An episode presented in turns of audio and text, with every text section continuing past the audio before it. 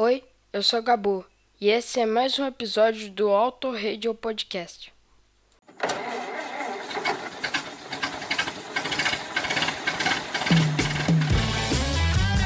Olga, traga meu pullover.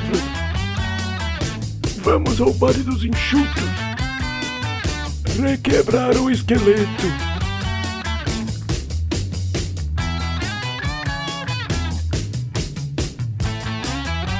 Ai, minha bursite. Olá, ouvinte fiel do Auto Radio Podcast. Aqui é o Valese e estamos de volta com o projeto Cinquentões, falando todo mês de álbuns que estão completando bodas de ouro. No mês anterior, a gente começou o projeto e a gente teve em nossas mãos Aretha Franklin, Blue Oyster Cult, Al Green e até Captain Beefheart, pra vocês verem como o time é eclético. E hoje a gente vai dividir os dois blocos com a maior fronteira terrestre do mundo. E vamos falar de americano e de canadense.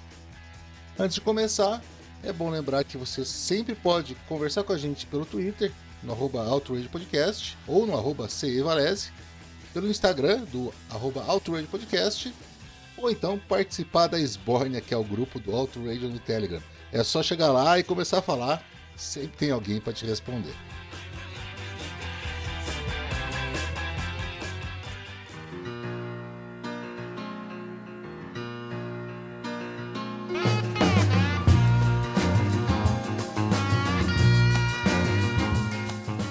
Começar o episódio com um cara da Filadélfia que encarnou perfeitamente o conceito de banda de um homem só.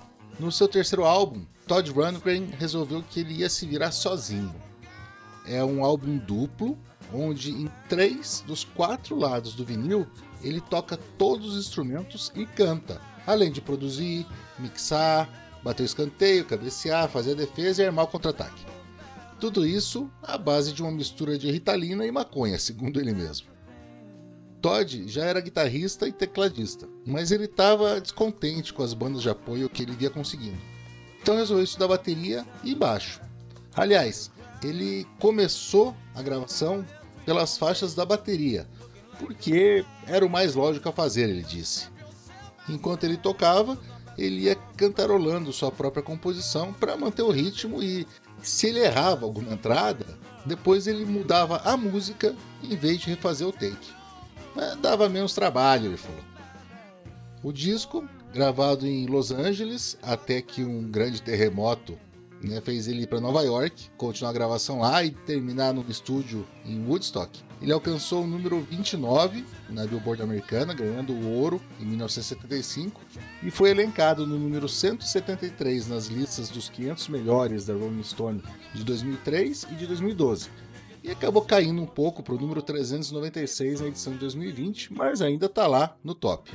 Nesse álbum a gente encontra desde balada calma, né? I Saw the que é um dos maiores sucessos do Rundgren.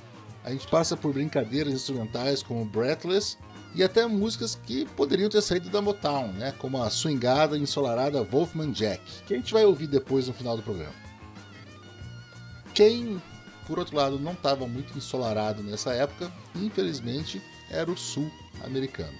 Os Allman Brothers tinham tudo para estar tá se sentindo bem, afinal o sucesso finalmente tinha chego mas os problemas começaram com as drogas. Dwayne Allman, que é o líder da banda, o baixista Barry Oakley e até alguns Rhodes estavam afundados na heroína, entrando e saindo de reabilitações. Ainda assim, eles começaram um novo trabalho que seria lançado pelo selo Capricorn, considerado o criador do Southern Rock, e produzido pelo mago Tom Dowd. Só que num intervalo entre internações e gravações, Duane, que só tinha 24 anos, sofreu um acidente com a motocicleta dele e faleceu.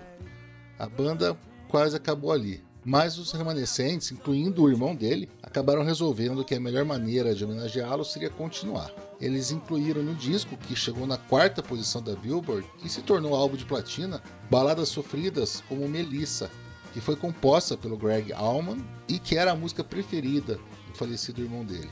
Colocaram Blue Sky, que tem um solo melódico de guitarra, um dos últimos gravados por Duane, e até alguns monstrengos, como Mountain Jam, uma instrumental que ocupa dois lados do álbum duplo. E eu tenho certeza que vocês também vão achar muito esquisito quando vocês souberem que são os dois lados B dos discos, não um disco inteiro. A gente tem música de estúdio, daí a gente tem essa jam, essa jam não acaba, daí a gente tem o lado A do outro disco de estúdio, daí continua essa, essa jam no outro lado B. Mesmo não sendo mais um projeto dos irmãos, os Allman Brothers ainda durariam bastante. E vocês estão ouvindo aqui um clássico, um clássico blues rock da região que eles gravaram para esse álbum, chamado Ain't Wasting Time No More. Eu vou fazer o seguinte, eu vou deixar rolar até o final para recuperar o fôlego enquanto a gente viaja para o norte. Running after subway train. Don't forget the Pois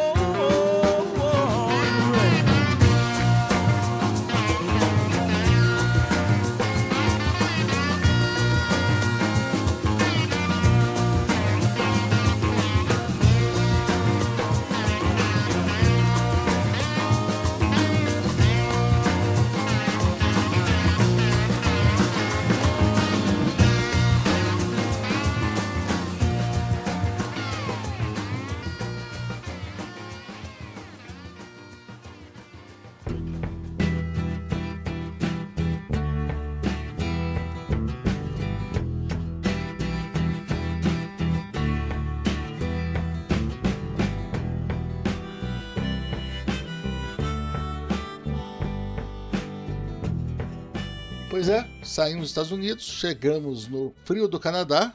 E antes de falar do velho Young, que vocês já estão ouvindo, eu vou passar pela moçada do The Guess Who, que em 72 lançava seu nono álbum de estúdio chamado Rocking, que tinha 10 músicas em 38 minutos mais ou menos. Os caras do Who do lado de cá do Atlântico nunca foram exatamente um sucesso, e nem fizeram coisas fenomenais. Quer dizer, eu gosto muito de American Woman deles, e tem um amigo que é fanzaço de designs, né? Abraço, Zé. Mas é, Rocking tem momentos que valem muito a pena. Como, por exemplo, Smoke Big Factory, uma balada mela cueca, que funciona muito bem na pista de dança. Ou Guns, Guns, Guns, um classic rock com introdução que desemboca numa interpretação sentida. Além de coisinhas divertidas, como a Arrivederci Girl, um blues dançante com um pianinho de cabaré. Vale sim a conferida no álbum bastante diferente é Harvest, considerado por alguns o melhor trabalho de Neil Young. No momento em que a gente grava isso, o Neil está numa briga feia com o Spotify, então vocês não vão encontrar mais o disco por ali, mas eu garanto que vale a garimpagem. Em 37 minutos, o cantor que já tinha passado pelo Buffalo Springfield e completado um quarteto com o Crosby, Stills e Nash, faz um country rock de altíssima qualidade com letras que são poesia pura, como o Old Man, um folk que talvez tenha a letra mais bonita que eu consigo relacionar à paternidade. Ou a segunda mais bonita para fazer a devida reverência a Cat Stevens. A história do disco é saborosa. Em Nashville, para gravar no programa do Johnny Cash, o Neil Young foi tomar um café com o produtor Elliot Mazer. E o produtor resolveu mostrar o estúdio novo dele na esperança de convencer o guitarrista a gravar lá. Ele viu, gostou e disse: Eu tenho um monte de música pronta. Me arruma um batera, um baixista e uma guitarra base que a gente começa hoje à noite. O Elliot saiu às pressas para formar a Stray Gators, e, e, inclusive reza a lenda que o baixista Tim Drummond foi convocado enquanto andava pela calçada perto do estúdio, assim, catado literalmente. O disco é, na sua maior parte, melancólico. Tem músicas como The Needle and the Damage, que lamenta pelo amigo Danny Whitten, o guitarrista da Crazy Horse, que estava perdendo a batalha para a heroína e inclusive veio a falecer de overdose em novembro de 72. Tem também canções de protesto, como Alabama, um eco da música anterior, Southern Man, que falava sobre racismo e que foi respondida no grande sucesso do Lynyrd Skynyrd Sweet Home Alabama. E até uma animada ode à vida no campo com Are You Ready for the Country? E é claro, não seria o álbum mais vendido daquele ano nos Estados Unidos, número 1 um na Billboard e parte do Hall da Fama do Grammy se não contasse com Heart of Gold, que tem banjo tocado por James Taylor, backing vocals do próprio James Taylor e da Linda Ronstadt. Vamos fazer o seguinte, então. Eu me despeço agora, lembrando que esse é o Outrage Podcast, no Twitter e no Instagram como arroba Outrage Podcast. Eu sou o Valese, arroba Valese lá no Twitter. E a gente termina de ouvir esse clássico e emenda com outra música de Harvest, Alabama. Seguimos com Melissa, dos Alman Brothers, Wolfman Jack, do Todd Rundgren, e numa nota animada, terminamos com Arrivederci Gel, com o Guess Who.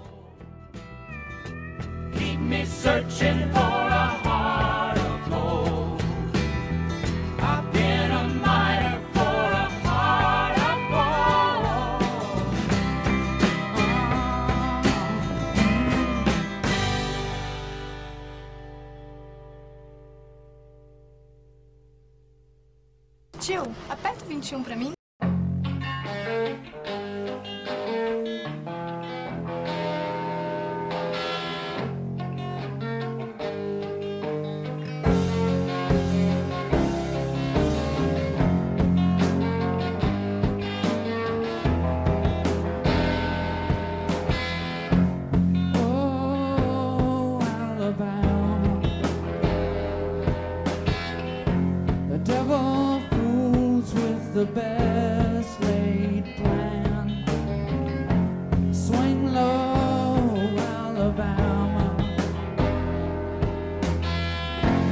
got the spare chain. You got to